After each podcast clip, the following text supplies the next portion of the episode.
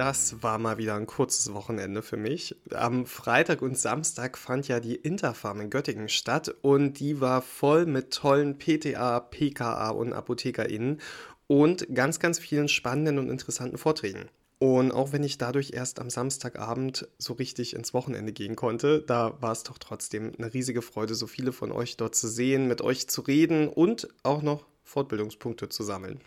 Herzlich willkommen zu einer neuen Folge vom PTA Heute Podcast an diesem 8. Mai 2023. Mein Name ist Benedikt Richter und ich komme gar nicht umhin daran zu denken, dass das die erste Vor-Ort-Interfarm seit der Pandemie war.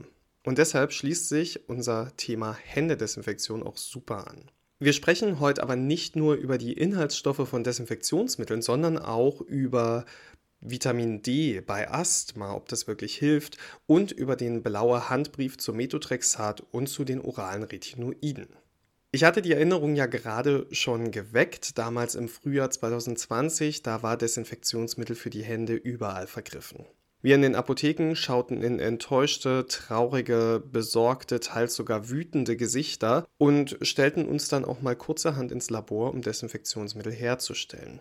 Und vergessen auch, wie es plötzlich möglich war, den Alkohol von Gin-Manufakturen in der Rezeptur zu verwenden. Die Zeiten sind vorbei. In den meisten Apotheken liegt mittlerweile ein großer Vorrat an Desinfektionsmitteln für Haut und Oberfläche. Am 5. Mai war der Welttag der Handhygiene. Das Thema Hygiene zur Vorbeugung von Infektionskrankheiten ist bei uns in Deutschland sicher bei allen angekommen.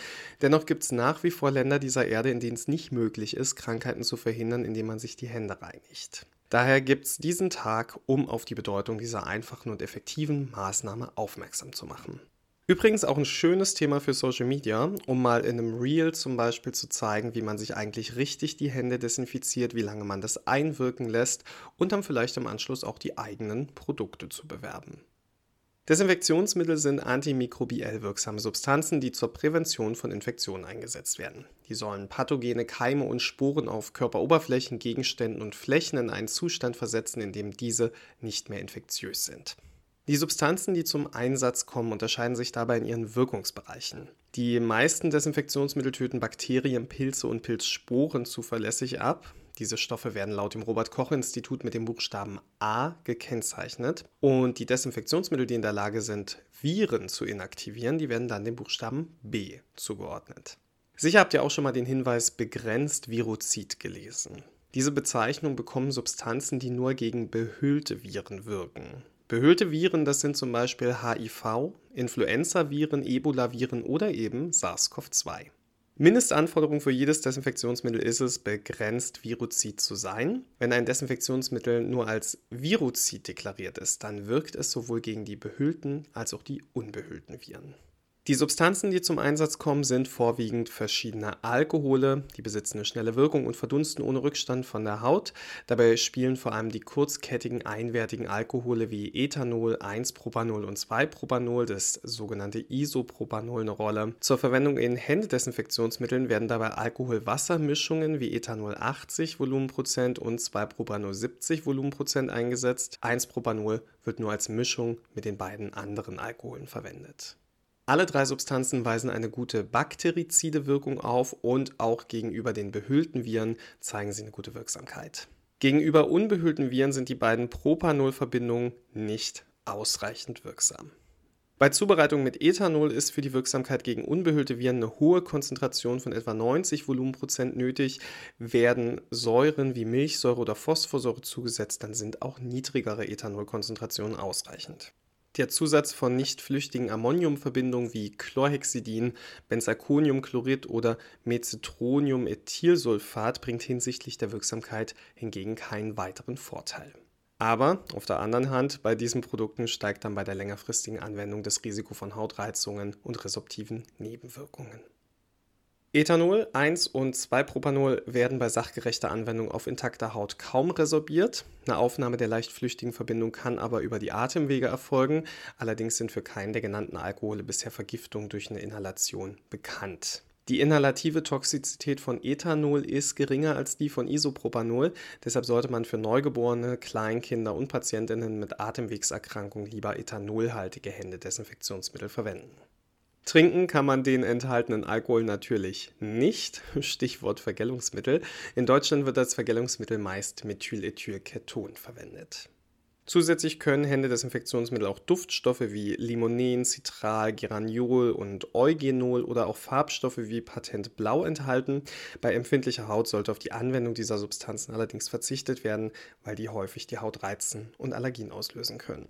Zur besseren Hautverträglichkeit können Desinfektionsmittel auch Glycerol 85% oder Dexpanthenol zugesetzt werden. Teilweise werden auch speziell rückfettende Substanzen wie der Fettalkohol Tetradecan 1-Ol hinzugefügt, doch auch diese Zusatzstoffe können zu Irritationen auf der Haut führen. Kann man jetzt Antiseptika, die für Wunden gedacht sind, auch zur Handdesinfektion nehmen? Naja, abgesehen davon, dass zum Beispiel Povidon-Jod-Lösung bei der Handdesinfektion spannende Farbe hinterlässt, wirken Antiseptika häufig nicht ausreichend gegen Viren. Auch ihre Einwirkzeiten sind sehr viel länger und aus diesem Grund können Wundantiseptika zur täglichen Händedesinfektion eigentlich nicht empfohlen werden. Und umgekehrt sind auch die zur Händedesinfektion eingesetzten Alkohol-Wasser-Mischungen zur Desinfektion von Wunden nicht geeignet. Bei offenen Hautstellen verursachen die Präparate ein schmerzhaftes Brennen. Apropos tägliche Desinfektion trocknet das nicht die Haut aus?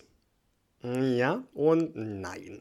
Bei der eigentlichen Händedesinfektion werden die Fette der Haut durch die enthaltenen Alkohole zwar aus der Hornschicht herausgelöst, aber das Desinfektionsmittel wird ja nicht abgewaschen, sondern verbleibt auf der Haut und demnach bleiben auch die herausgelösten Lipide auf der Haut. Beim Waschen der Hände mit Seife werden die Lipide dagegen herausgelöst und abgewaschen und darunter leidet dann die Barrierefunktion der Haut. Also, wenn man unter trockener Haut leidet, dann ist Desinfizieren in der Regel besser verträglich als Händewaschen. Wenn die Handdesinfektion auf der Haut brennt, dann ist höchstwahrscheinlich die Hautbarriere geschädigt, dann sollte man konsequent mit Hautpflegeprodukten arbeiten, aber auch da hat die Apotheke seit spätestens Corona eine illustre Auswahl, denke ich.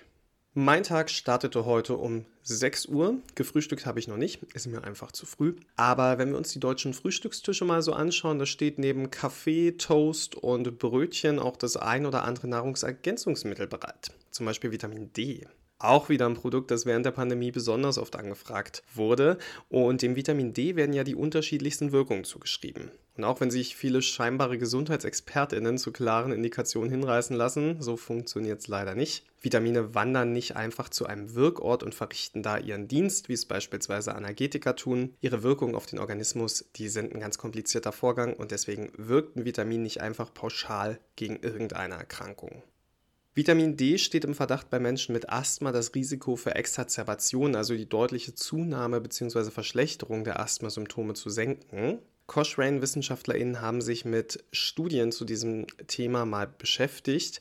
20 Studien mit über 2200 TeilnehmerInnen lagen ihnen vor. Eingeschlossen wurden, wie bei Cochrane üblich, nur die randomisierten, doppelblinden, placebo-kontrollierten Studien.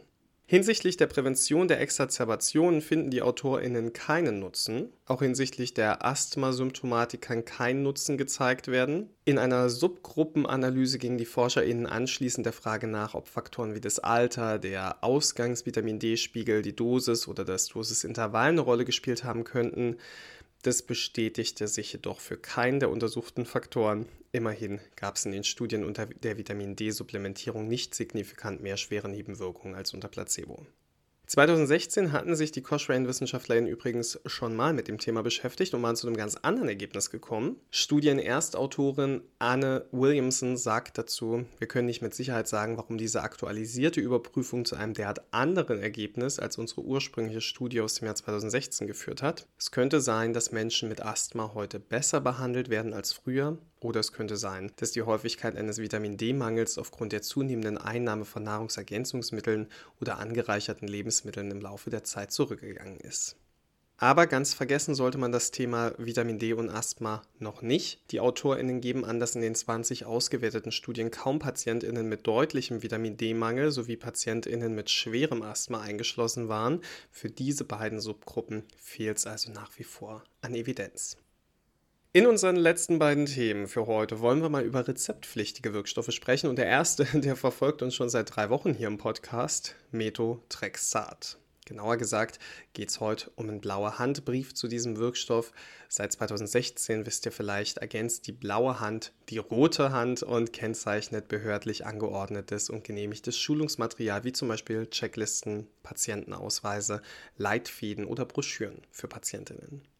Das wird immer dann erforderlich, wenn für die sachgerechte Anwendung zusätzliche Informationen erforderlich sind, die über die Fach- und Gebrauchsinformation hinausgehen. Das Material ist beispielsweise Bestandteil sogenannter Risikomanagementpläne und erforderlich, um ein positives Nutzen-Risiko-Verhältnis zu gewährleisten. Seit der Einführung wird das Angebot stetig erweitert. Das Schulungsmaterial kann auf der Homepage des BfArM bzw. im Fall von biomedizinischen Arzneimitteln wie Antikörpern auf der Internetseite des Paul-Ehrlich-Instituts aufgerufen werden. Wenn jemand unter Methotrexat-Therapie in eurer Apotheke über Übelkeit, Erbrechen, Durchfall und Schleimhautläsionen berichtet, dann sollten die Alarmglocken läuten. Diese Symptome können nämlich auf eine Überdosierung von Methotrexat hinweisen. Vor allem bei oraler Anwendung von Methotrexat werden immer wieder Fälle berichtet, in denen die Einnahme jeden Tag statt einmal wöchentlich vorgenommen wird und das kann natürlich zu einer Überdosierung mit schwerwiegenden Folgen führen. Der Übergang zwischen Nebenwirkungen und den Symptomen bei einer Methotrexat-Intoxikation sind fließend. Betroffen sind vor allem die Zellen mit einer hohen Proliferationsrate. Das erklärt dann auch, warum sich Intoxikationen an den Schleimhäuten und im Blutbild zeigen. Patientinnen klagen typischerweise über Beschwerden wie Entzündung der Mundschleimhaut, Entzündung der Schleimhäute oder beispielsweise Durchfall. Eine chronische Intoxikation kann aber auch als schwere Infektion mit Fieber oder durch ungewöhnliche Schwäche zutage treten. Diese Beschwerden halten nach dem Absetzen noch rund zwei Wochen an. Zusätzlich wirkt Methotrexat nephro-, neuro- und hepatotoxisch und natürlich teratogen. Rechtzeitig erkannt sind die Methotrexat-Nebenwirkungen reversibel. Als Antidot steht die Folinsäure zur Verfügung und auch die Alkalisierung des Harns kann ganz sinnvoll sein. Es lohnt sich also im Kundengespräch ganz resolut nachzufragen und die Betroffenen über die Anzeichen einer Überdosierung aufzuklären.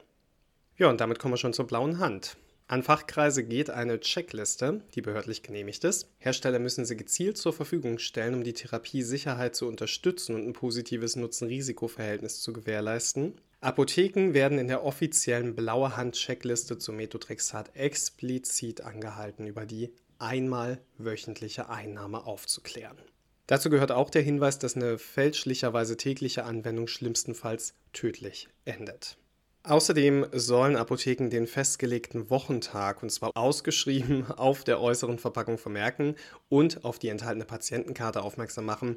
Diese betont ebenfalls die einmal wöchentliche Gabe und beschreibt kurz und knapp die Vergiftungssymptome. Betroffene sollten die Karte immer bei sich tragen und bei jedem Arzt- oder Klinikbesuch vorzeigen. Zusätzlich zu den im Schulungsmaterial genannten Punkten kann in der Apotheke darauf hingewiesen werden, dass ein Wechsel von Tabletten auf Spritzen die Therapiesicherheit verbessern könnte, denn Spritzen werden im Gegensatz zu Tabletten deutlich seltener versehentlich überdosiert. Und am besten wendet man MTX am Abend an, um die Nebenwirkungen zu verschlafen. Mögliche Interaktionen mit anderen Wirkstoffen haben wir bereits in den letzten Wochen hier im Podcast besprochen. Wir sehen also jetzt nach drei Wochen, MTX ist ein beratungsintensiver Wirkstoff. Selbst bei einem Medikament, das viele Patientinnen schon seit mehreren Jahren anwenden, kann es sinnvoll sein, immer wieder auf einige Punkte hinzuweisen. Im Fall einer Schwangerschaft oder eines Kinderwunsches sollte zum Beispiel dringend mit dem Arzt ein Wechsel der Medikation besprochen werden. Die blaue Hand und der Kinderwunsch, die begleiten uns auch bei den oralen Retinoiden. Verschreibungen für Frauen im gebärfähigen Alter dürfen nur bis sechs Tage nach Ausstellung geliefert werden und sind auf den Bedarf für 30 Tage beschränkt. Stichwort Retaxfalle. Orale Retinoide sind in der Schwangerschaft absolut kontraindiziert. Es gibt ein ganz striktes Schwangerschaftsverhütungsprogramm. Auch zu den oralen Retinoiden wie Acitretin, Alitretinoin und Isotretinoin gibt es Schulungsmaterial mit der blauen Hand. Zu diesen Wirkstoffen gehören ebenfalls Checklisten für Apotheken und Ärztinnen und eine Patientenkarte. In der Checkliste für die Apotheken stehen übrigens auch die nötigen Rezeptformalien und Abgabebeschränkungen direkt an erster Stelle. Schon bei der kurzzeitigen Einnahme in der Schwangerschaft kann es zu Fehlbildungen am Ungeborenen kommen. ExpertInnen sprechen vom charakteristischen Retinoid-Syndrom. Dazu gehören Fehlanlage der Ohren, Störungen der Gesichts- und Gaumenbildung, Herzfehler, zahlreiche Entwicklungsstörungen im Bereich des Thymus und ZNS in unterschiedlichem Ausmaß. Embryotox beziffert das Fehlbildungsrisiko auf 25% bei oraler Einnahme im ersten Triminon. Zahlreiche Schwangerschaften werden bei Exposition aus Angst vor der fruchtschädigenden Wirkung abgebrochen und auch das Risiko für eine Fehlgeburt ist deutlich erhöht. Um das zu verhindern, unterliegen Retinoide also dem erwähnten strikten Schwangerschaftsverhütungsprogramm. Das beinhaltet, dass gebärfähige Frauen unbedingt zuverlässig verhüten müssen, monatlichen Schwangerschaftstest durchführen müssen und vorerst kein Blut mehr spenden dürfen. Letzteres gilt offensichtlich auch für Männer, denn bei einer schwangeren Empfängerin des Spenderblutes besteht laut blauer Handmaterial ein Risiko für den Fötus. Als sichere Methode gilt entweder eine anwenderunabhängige Methode, also Spirale oder Implantat, oder alternativ zwei sich ergänzende Verhütungsmethoden. Ein orales Kontrazeptivum alleine reicht also nicht aus, sondern muss beispielsweise mit einer Barrieremethode wie einem Kondom kombiniert werden. Bei Acitretin wurde der Sicherheitsabstand im Jahr 2016 sogar von zwei Jahre auf drei Jahre erhöht. Also PatientInnen dürfen nach dem Absetzen aufgrund der langen Halbwertszeit drei Jahre lang nicht schwanger werden oder Blut spenden und müssen entsprechend lange und sicher verhüten. Auch Alkohol ist während der Einnahme von Acitretin um bis zwei Monate danach tabu. Andernfalls kann sich Etretinat bilden. Das ist ein hochteratogener Metabolit und der hat eine Halbwertszeit von etwa 120 Tagen.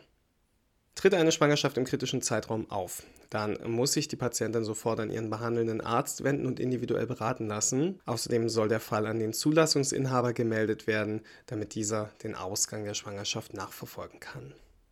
Laut einer Untersuchung von Embryotox treten ungeplante Schwangerschaften unter Retinoiden immer noch häufig auf und auch die Schulungsmaterialien sind kaum bekannt. Deshalb, das pharmazeutische Personal sollte die angebotenen Materialien in der Beratung gezielt nutzen, sagen die KollegInnen von Embryotox. Und abschließend noch ein Wort zu den topischen Retinoiden, wie zum Beispiel das Adapalen. Da erklärt Embryotox zur Risikoeinordnung, eine Meta-Analyse prospektiver Studien ermittelte keine signifikant erhöhten Fehlbildungs- oder Fehlgeburtsraten. Mit dieser Fallzahl kann jedoch nicht jegliches Risiko ausgeschlossen werden. Zudem gibt es weniger publizierte Einzelfälle, die den Verdacht haben aufkommen lassen, dass auch nach lokaler Anwendung retinoidtypische Fehlbildungen auftreten können. Also, was bleibt im Fazit? Keine Angst haben, sondern einfach weiterhin gut beraten und aufklären. Das ist und bleibt einfach die Kompetenz der Apotheke vor Ort. Man muss euch das eigentlich auch gar nicht sagen. ja, für mich ist jetzt hier Schluss. Auch ich muss mich mal dem Arbeitsalltag widmen. In dieser Woche werde ich auch eine PTA-Schule besuchen und mal schauen, wie viel Wissen nach zehn Jahren noch so vorhanden ist. Berichte ich euch dann nächste Woche, wenn es gut lief. Wenn äh, nicht, dann schweigen wir darüber. Ich hoffe, dass sich bis dahin noch meine Stimme ein bisschen erholt hat. Ihr hört es vielleicht. Ähm, das war viel Sprechen auf der Interfarm. Das hat die Stimmbänder ein bisschen lediert. Ich danke euch ganz doll, dass ihr heute wieder dabei wart. Ich wünsche euch eine ganz wundervolle Woche, voll schöner Beratungsthemen und voll freundlicher Menschen. Und wenn ihr mögt, dann hören wir uns nächste Woche wieder. Ich werde auf jeden Fall da sein. Bis dahin, gehabt euch wohl.